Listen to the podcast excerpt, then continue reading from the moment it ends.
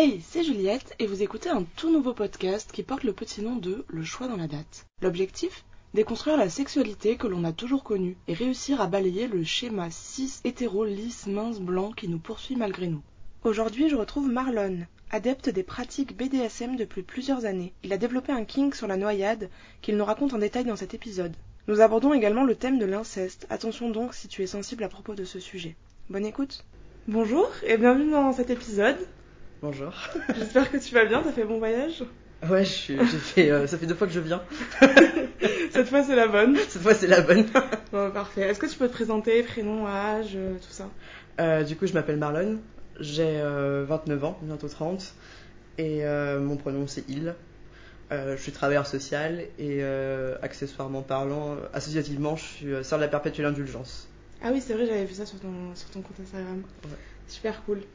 Et euh, est-ce que tu peux décrire un peu ta sexualité, ta sexualité, tes kinks? Parce que du coup, est-ce que. euh, Enfin, décris-moi un peu tout ça. Euh, depuis euh, deux ans, je suis en relation euh, DS, donc euh, j'ai un, j'ai un maître euh, avec qui je vis. Euh, je suis polyam- polyamoureux. Jusqu'à peu, j'avais un autre euh, ami avec qui euh, j'avais une relation vanilla. Euh, avec mon maître, j'ai une relation vanilla et BDSM, bien sûr. Et euh, mes kinks, bah, j'en ai plusieurs. Euh, du coup, euh, je fais beaucoup de pet play. J'aime aussi tout ce qui est shocking. C'est étrange quand j'y réfléchis. J'ai shocking. J'aime aussi l'impact play.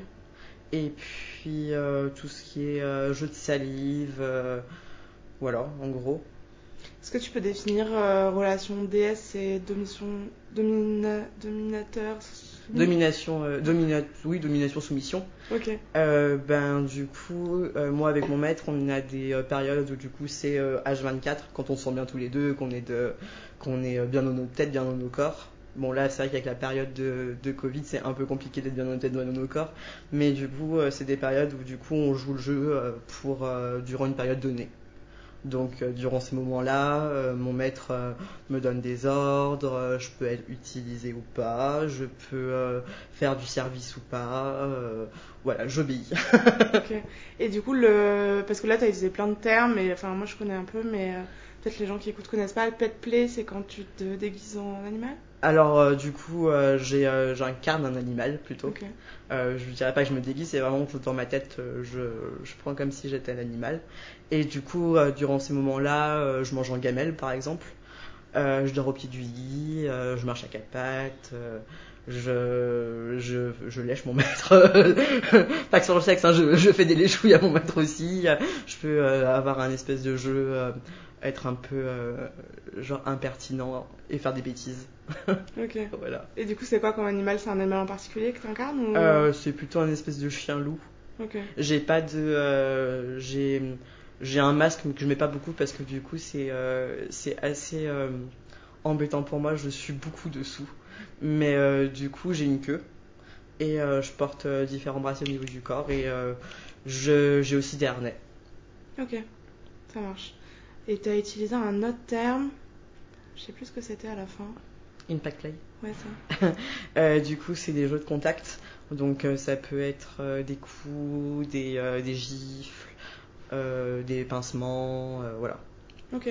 Griffure, non plus griffure, mais là, l'impact play, c'est vraiment plus Ouais. dans le coup en tant que tel. Ok, d'accord. Comment tu as découvert que tu aimais tout ça, enfin la- les relations BDSM de manière générale? Euh, bah, du coup, en fait, dès le début de, ma sexualité, euh, j'étais beaucoup dans des rapports euh, de violence et euh, j'avais du mal avec les relations avec le, le sexe vanilla.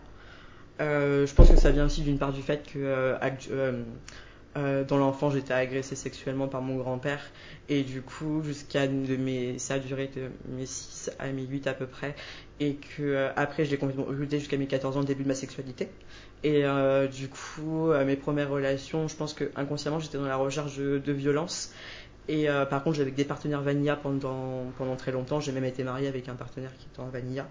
Et du coup, j'ai commencé à faire du BDSM et vraiment, ça m'a vraiment fait travailler sur mes traumas.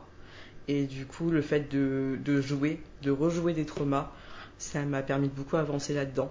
Et du coup, maintenant, je pratique euh, souvent. Quand tu dis relation vanilla, c'est vrai que c'est un truc qu'on n'a pas défini au début, mais c'est des relations qui sont pas BDSM du coup? Qui sont pas dans le rapport de violence, où il n'y a pas de jeu de soumission, pour moi. Ok. Et tu penses qu'à fait à peu près combien de temps du coup que tu fais ça Que je fais du BDSM ou de la relation vanilla Plutôt le BDSM du coup, parce que t'as déjà vu ça après.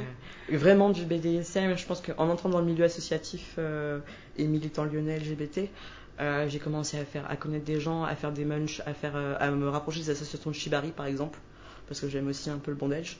Mm. Et du coup, ça m'a permis, je dirais, vers mes 20, 22 ans. Ok. Shibari, pour définir un peu, c'est les jeux avec les cordes et tout ça C'est euh, du coup c'est euh, l'art des cordes euh, japonais et du coup au début c'est fait pour c'était c'est hyper codé en fait au Japon parce que c'est chaque nœud chaque fois que tu encordes quelqu'un de façon précise c'est par rapport au délit qu'il avait fait. Et là nous du coup quand dans les associations lyonnaises il y en a deux. Et il y a Lyon Shibari et Europe Place des cordes et du coup, ils, font, ils nous apprennent à faire les nœuds de base, à être en sécurité, euh, à pouvoir faire des suspensions et, euh, voilà, à être attaché. Ok, super.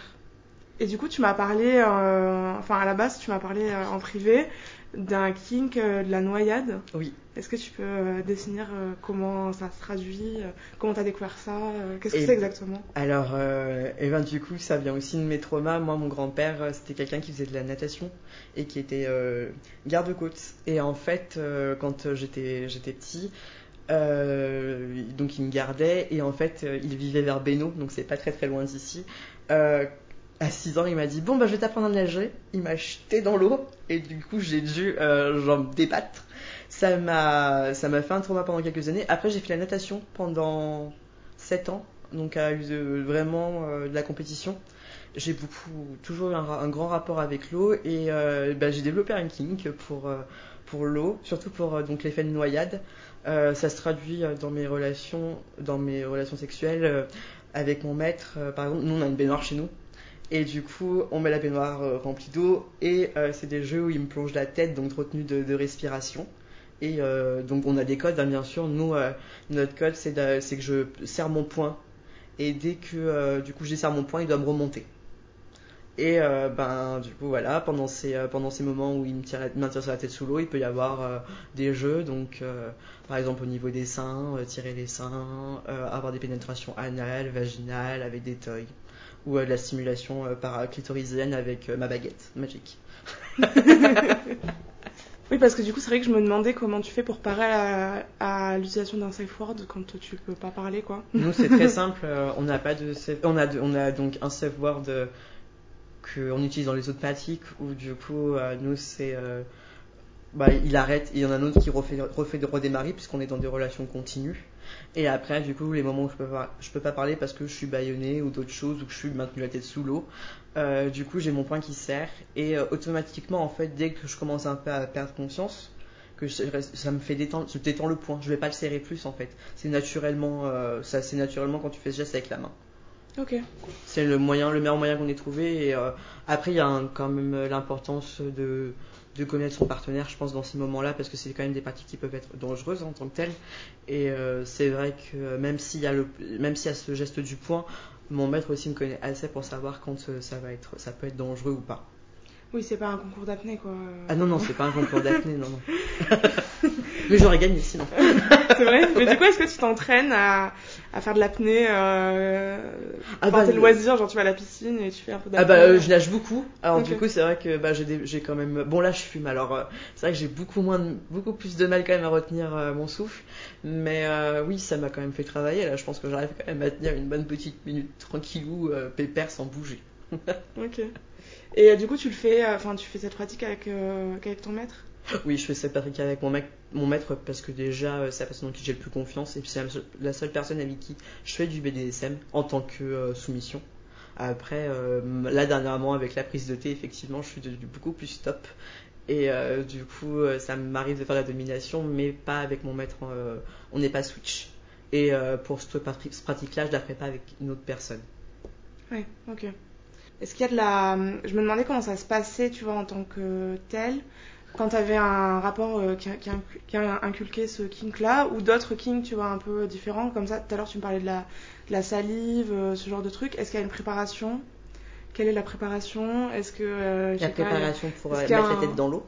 Je sais pas, est-ce qu'il y a un euh, du matériel à avoir, euh, ce genre de trucs euh. Et eh ben, euh, pour mon king de la de l'eau, bon, on est à la baignoire, c'est vachement pratique. Après, moi, j'ai vécu en Allemagne et ça m'est arrivé de. Alors, je n'étais pas encore avec mon maître, je l'ai fait une fois avec quelqu'un pendant un, un shoot de photographe et on avait une bassine d'eau tranquille. c'est quelqu'un qui était quand même hyper expérimenté, donc j'avais plutôt confiance en lui. Euh, et euh, j'avais ma petite amie actuelle, ma petite amie euh, quand j'avais en Allemagne, qui elle aussi avait un peu ce king de l'eau et elle, elle utilisait la serviette. Donc tu prends une serviette, tu humidifies la serviette, et tu verses au-dessus. Et oui, donc du coup niveau instrument, on va dire instrument. Mm. du coup ouais, ben soit une bassine, soit une baignoire, soit ben carrément ça se passe dans un lac. Là où il y a de l'eau, quoi. Oui, c'est vrai que finalement. Euh, l'eau, c'est assez facile à trouver en France, apparemment. C'est vrai, même dans un évier. Ah oui, il n'y a pas de problème. Tant que c'est à peu près froid, parce que moi, l'eau savonneuse, j'aime pas trop. Tu ou dans les toilettes. Euh, non, pas les toilettes, non. Là, alors là, les toilettes, je suis pas. Euh, je suis pas encore là. mais ça peut être un autre truc mais aussi. Peut-être qu'un jour ça viendra. Mais oui, c'est vrai que du coup, je m'étais renseignée un peu parce que c'est pas commun. Enfin, en tout cas, moi, j'en avais jamais entendu parler personnellement, même quand j'en ai parlé autour de moi. Et euh, j'avais vu aussi euh, des gens ouais, avec une serviette euh, mouillée, quoi. Alors ça, c'est une pratique de torture qui s'est fait pendant des années auparavant. en fait, on peut mettre la serviette, donc elle n'est pas déjà humidifiée ou pas, et tu peux prendre des barriques d'eau et donc la verser dessus. Sachant qu'en fait ça va être ça va finir par t'étouffer. Mm. Et euh, par contre, c'est assez dangereux. Quoi. Il, faut pas, euh, il faut vraiment faire attention. Surtout que dans les pratiques de tension qu'il y avait à une époque, c'était euh, vraiment de l'eau brûlante. Ah. Donc ça te cramait le visage en même temps que ça t'étouffait. Deux en un. Deux en un. Super. Est-ce que du coup, tu te considères complètement épanouie depuis que tu as ces pratiques-là sexuelles? Ou est-ce que tu as l'impression que tu as un peu toujours à, enfin encore à apprendre et à découvrir? Je pense qu'on a toujours à apprendre dans le BDSM parce que déjà euh, du début à la fin de notre vie on évolue. J'avais pas les mêmes kinks que j'avais à 20 ans, je les aurais sûrement pas les mêmes qu'à 40 ans. Je pense que c'est euh, selon euh, ce qui se passe dans ta vie, comment ça évolue, les personnes que tu rencontres et la confiance que tu crées là-dedans. Faire du BDSM, c'est c'est pas une pratique qu'il faut prendre à la légère. Ça demande beaucoup de respect, beaucoup d'investissement de la part des deux partenaires. Euh, bien sûr, la soumise euh, du respect, faire attention, connaître son corps et le dominer encore plus parce que du coup, c'est lui qui gère. Moi, dans ma relation BDSM, euh, je suis quelqu'un qui hyper, qui prend beaucoup de décisions dans mon travail, dans ma vie associative. Et c'est vrai que les moments de BDSM pour moi, c'est des moments donnés où j'ai pas à réfléchir. Et c'est ça qui me fait du plaisir. Et du coup, c'est vrai que je demande beaucoup de, je demande beaucoup de bienveillance de mon maître. Et euh, quand ils se sentent pas capables, on en parle beaucoup, on a des back-off, du coup, on en discute de euh, quelles sont nos limites, toujours parce qu'elles changent. Et euh, je pense que c'est ça vraiment les relations BDSM qu'il faut avoir, pas des relations qu'on voit dans le porno où c'est une course à la limite, où le consentement de l'autre est, est pas pris en compte. Parce que du coup, avant, enfin au début de votre relation, c'était des juste les relations sexuelles qui étaient type BDSM et maintenant ça a évolué à, comme tu disais, genre toute la journée ou genre plusieurs euh, euh... plus longue durée eh ben en fait, euh, moi j'ai rencontré mon maître par internet. Euh, je venais de me séparer de, de, mon, de mon époux et j'habite en Allemagne. Je suis revenue en France euh, et en fait, pas. Je me suis dit bon bah cette fois-là, je vais essayer de voir par les réseaux sociaux, trouver euh, quelqu'un qui soit dans les mêmes kings que moi. Et finalement, euh, par hasard, j'ai commencé à parler à une personne sur sur internet, sur Badou en plus, parce que je m'étais fait virer de Tinder parce qu'il pensait pas que c'était mes vraies photos. Et du coup, je parlais avec cette personne et on s'est rendu compte que bah, on voulait la même chose, c'est-à-dire vraiment des relations DS. Et ça s'est pas posé la question en fait qu'on n'ait pas de on n'a pas eu de relation sexuelle avant avant de se mettre en couple en fait. On s'est mis en couple et on a commencé directement le BDSM. Ok. Ouais, c'était un pas un pacte, mais comment dire Un contrat. on, a signé un, on a signé un contrat, c'était, euh, on l'a rédigé tous les deux et tout. Euh, il a d'abord rédigé sur internet, on, en avait parlé, il l'avait rédigé euh, par écrit, et après j'ai dû le réécrire. Et donc j'ai dû le réécrire avec un wand entre les jambes et et euh, je vais pas tomber de la chaise, c'était super dur. Euh, j'ai mis 4 pages, je m'en rappelle encore quoi. Euh, est-ce que tu as t'as déjà subi du king shaming Si tu veux. Ah bah, de par, euh, de par mes partenaires qui faisaient du, qui étaient euh, vanilla. Ils comprenaient pas, ils pensaient que c'était une déviance, que déjà ils comprenaient pas que par mes traumatismes j'ai envie de faire du BDSM. ils pensaient que j'étais quelque chose à sauver ou quelque chose de honteux. Et euh, c'est vrai que ça a été euh, difficile, mais moi aussi hein, je me suis euh, senti honteux euh, pendant, pendant des années parce que je comprenais pas que les gens, euh, les gens, les gens bah, aient ce type de sexualité et moi, euh, du coup, j'ai pas le même. Et euh, bah, du coup, c'est ce qui a fait la fin de mon mariage à un moment donné aussi, je pense. Parce que là, du coup. euh, est-ce que ça te dérange d'avoir des relations euh, plus vanilla parce que tu te sens plus jugé euh, par rapport à tes autres pratiques? Non, parce que là, dernièrement, j'avais rencontré. euh, il y a, euh, je suis restée en couple un an avec une autre personne et euh, en fait, on s'est mis ensemble. Il connaissait aussi mon partenaire, on a pu faire des plans à trois à des moments donnés. Et en fait, nous, il s'est développé une relation plus vanilla pote. euh, et il n'y a pas eu de. À part une ou deux fois où, j'ai peut-être switché, où c'est moi qui ai fait le dominant, finalement, c'était. Je me suis moins pris, beaucoup moins pris la tête en fait d'avoir des relations vanilla sur le coup. Et est-ce qu'il y a d'autres pratiques un peu hors normes, entre guillemets, que t'aimerais essayer, que t'as jamais essayé Donc des fantasmes, quoi. Le gangbang. Ok. Euh, après, euh, c'est vrai que là, euh, du coup, je, je- je suis en train de transitionner. Avant, je me rendais dans les, dans les saunas qui étaient mixtes. Là, c'est vrai que je sais pas comment ça va se passer quand on va pouvoir retourner en sauna parce que du coup, j'aimerais bien aller dans les saunas PD, mais avec ma transition, du coup, ça va pas sûrement pas être hyper accepté. Euh, et du coup, bah, mon, fantasme de faire, euh, de faire un gangbang euh, dans un sauna, ça risque d'être un peu plus compliqué. Mais euh, ouais, il y a le gangbang. Après, j'ai quand même, en Allemagne, j'ai quand même pu tester beaucoup de choses. J'ai commencé à tester le pet play, j'ai fait beaucoup d'extérieur, d'exhib. J'ai eu des relations à plusieurs du condolisme. Donc ça condolisme, pour ceux qui ne savent pas, du coup, c'est deux couples qui ont des relations sexuelles l'un à côté de l'autre, mais sans interagir. Suis pansexuel, du coup, relations, ça a été très bien au niveau de mes relations euh, avec les hommes, les femmes et les personnes aussi non binaires. Euh, bah après, non, là, pour- sur le moment, j'ai pas de, de choses absolument que je veux, je veux réaliser. Je me sens plutôt bien là dans, mon, dans mes pratiques. Et parce que du coup, en Allemagne, t'as l'impression que c'était un peu plus ouvert euh, là-dessus ou pas? En Allemagne, il y a une communauté BDSM beaucoup plus importante. Euh, c'est beaucoup plus euh, libre et c'est beaucoup plus accepté, je trouve. Euh, après, euh, après c'est comme partout. hein. Là, j'étais euh, en Allemagne, j'étais en relation en trouble avec donc une personne, deux personnes qui étaient en relation DS de leur côté chacun. Moi, j'étais en relation euh, plutôt DS avec la, fille et en relation vanille avec le garçon. Et du coup, ça, je me suis rendu à des, à des munchs. Donc, des munchs, c'est des moments de, d'échange et de parole entre personnes qui font du BDSM. Donc, ça peut être dans des bars. généralement, c'est dans des bars. Et euh, on s'est ramené en troupe, on s'est ramené euh, euh, fardé en BDSM, ça veut dire cuir, harnais. Même les personnes qui n'étaient pas là pour ça, qui étaient extérieures dans le bar, ne réagissaient absolument pas. Alors que j'ai fait des munchs à Lyon où dès qu'on sortait, c'était directement alpagué, insulté. voilà. Oui, à peine tu mets l'orteil dehors, euh, c'est la première voiture qui passe, c'est fini quoi. Ah ben, de toute façon, euh, je trouve qu'en France, dès que tu, es, euh, tu sors un peu du schéma, c'est c'est souvent très mal vu par les Français. En Allemagne, en fait, il n'y a pas spécialement de communauté homosexuelle ou tout ça, parce qu'en fait, c'est tellement accepté, tellement normal que bah, du coup, tout le monde s'en fiche. Et ça fait du bien d'être invisible, euh, genre dans la société, et pouvoir euh, marcher tranquillou avec ta copine, ton mec ou, Les deux. ou, ou les deux. Ou les deux en même temps. T'assumes pas mal ta sexualité de manière générale, je trouve. Enfin, t'as l'air d'être à l'aise avec ça. Est-ce que t'as des conseils à donner pour les personnes euh, pour qui ce serait pas le cas? Euh, ouais. Alors, euh, moi, ce qui m'a dit dans ma sexualité, déjà, c'était le fait que je me suis rapproché du tissu associatif. Euh, je me suis... Bon, c'est tombé euh, pendant qu'il y avait les histoires pour la manif pour tous. Euh, j'ai décidé de rejoindre les sœurs qui étaient quand même... qui sont très dans la... bienveillance de la sexualité. Et je pense que se rapprocher des personnes qui sont comme nous, ça aide. Même si on n'a jamais rien fait avant, c'est pas grave. on, peut se rendre dans les lieux, il n'y a pas de souci. On est tous légitimes selon notre degré de, d'apprentissage et de ce qu'on, qu'on fait, d'acceptation. Après, je dirais voir des figures positives dans les médias.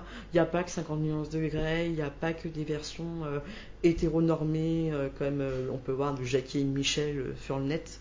Il y a beaucoup de, actuellement de, de, porno queer qui se mettent en place et euh, c'est super important. Alors après, je, je sais qu'en France, on a beaucoup de mal avec les médias étrangers euh, parce qu'on euh, n'est pas, on n'a pas une éducation super investie dans les langues étrangères en France malheureusement. Et c'est vrai que ça peut être difficile et, moins accessible pour ces personnes qui parlent moins anglais ou d'autres langues. Par contre, là, ce que je vois actuellement, c'est que sur Instagram, il y a énormément de, de, profils différents de personnes qui euh, prennent la parole pour parler de leur sexualité, pour parler, euh, pour être dédramatisant par rapport à ça, montrer qu'il n'y a pas que des stéréotypes. Il y a aussi des stéréotypes et c'est pas grave non plus d'avoir des stéréotypes. Mais euh, oui, beaucoup se, beaucoup se rapprocher des autres et surtout être hyper bienveillant avec soi. C'est pas une course non plus, c'est pas à 20 ans, faut pas tout avoir fait, à 30 ans non plus, ça prend toute une vie et, et chacun avance à son rythme selon son degré de validisme aussi à des moments donnés parce qu'on peut avoir des kinks et euh, être moins valide euh, d'un point de vue psychique, d'un point de vue physique. C'est surtout vraiment euh, beaucoup de bienveillance et beaucoup d'amour pour soi et pour les autres. J'ai rien à rajouter, c'est un beau message. Est-ce que tu as des comptes en particulier à, conseiller Des comptes Insta auxquels tu penses ou... Je peux regarder ça sur mon portable au niveau de l'acceptation des, décors, moi je suis très très fan de la fille Reine euh, qui, prend la, qui fait des photographies. Actuellement, elle me suit sur ma transition et je pense que pour aimer son corps, s'aimer soi, euh, c'est vraiment euh, une personne géniale. j'ai au niveau des transitions, j'ai mon pote Kay qui fait Monty Boar, qui est vraiment cool. je conseille de le suivre. Qu'est-ce qu'il y a d'autre? J'ai des copines qui tiennent un blog musical euh, qui s'appelle Nowhere Girl. Euh, c'est euh, Juliette Mono et Willow Pendle qui le font et du coup c'est vrai que si on veut voir des figures féministes positives de femmes je me conseille d'aller vers eux au niveau du sexe il y en a tellement je ne saurais pas qui vous dire en vrai je sais pas, j'ai. non, bah, je, sais pas qui vous dire. Si, transition, j'ai la peau du gauche, je trouve que c'est super intéressant en ce moment ce qu'il fait. niveau sexe, vous, allez voir, de toute façon, vous allez vous rapprocher de ces blogs-là, il y aura ces, comptes-là, il y aura sûrement, euh, bah, vous allez sûrement tomber sur les sur euh, les comptes qu'ils aiment bien et je pense qu'il faut les suivre. C'est des bons, c'est des bons bails. Et du coup, toi, un peu dessus sur Instagram aussi euh, Ouais. Eh ben, du coup, moi, j'ai un compte privé, mais vous pouvez me demander, il n'y a pas de problème si c'est pour des questions comme ça, de transition, militantisme. Il n'y a pas de souci, je suis hyper dans la communication, hyper ouvert. Bon, moi, je suis jeune trans, alors je, je pense qu'il y a des personnes qui sont plus à même que parler de moi. Je me sens pas encore euh, hyper légitime de, de, pouvoir donner mon avis là-dessus. Mais euh, vous pouvez me suivre sur euh, marlon.asbo, donc M-A-R-L-O-N-E.asbo, A-S-B-O. Voilà. Et moi, c'est Marlon. bah top. De toute façon, je mettrai, je mettrai le lien dans. Enfin, je te taguerai dans le truc et tout. Ouais. Donc, y a pas de souci. Bah, j'ai rien à rajouter. Je sais pas si t'as des trucs à rajouter, toi. Et eh ben, aimez-vous les uns les autres, les uns dans les autres. Et puis. Et puis vive Walking, et puis bah, c'était super cool, je te remercie. Bah merci à toi, bonne soirée, bonne journée, bon après-midi. merci d'avoir écouté cet épisode. Suis-nous sur les réseaux sociaux LCDLD bas podcast pour être tenu au courant des nouveaux épisodes. Et si tu souhaites témoigner toi aussi, peu importe où tu habites et peu importe le sujet que tu souhaites aborder, envoie-moi un mail à lcdld.podcast.gmail.com. Belle journée et à très vite